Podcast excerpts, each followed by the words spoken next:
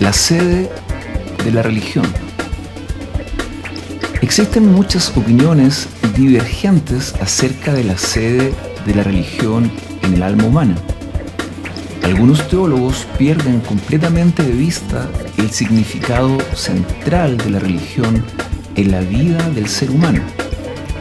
Creen que ésta solamente reside en una de las facultades del alma y opera por medio de dicha facultad. Otros teólogos enfatizan la realidad de que toda la naturaleza psíquica del ser humano participa en la vida religiosa. Perspectivas unilaterales acerca de la sede de la religión. Algunos intérpretes ubican la sede de la religión en el intelecto.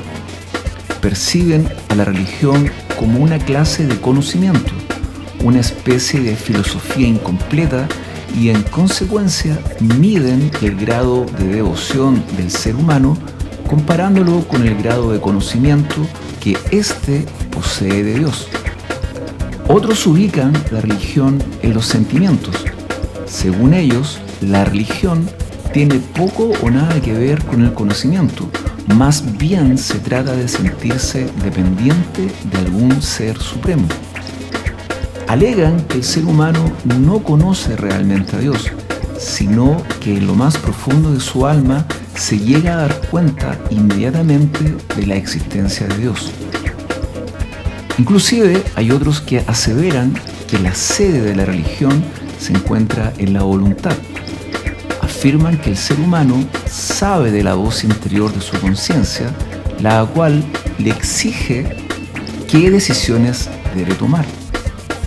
En cuanto a la religión, manifiestan que el ser humano reconoce que los deberes prescritos por la conciencia son mandatos divinos. Según esta perspectiva, la religión se vuelve sencillamente una moralidad práctica. Ahora bien, todas estas perspectivas no reconocen debidamente el papel central y fundamental que la religión juega en la vida humana. Contradicen a la escritura e incluso a la psicología moderna, ya que ignoran la unidad básica del alma humana y presuponen que una de las facultades del alma puede actuar independientemente de las demás. En la religión, el ser humano siempre actúa con todas sus facultades.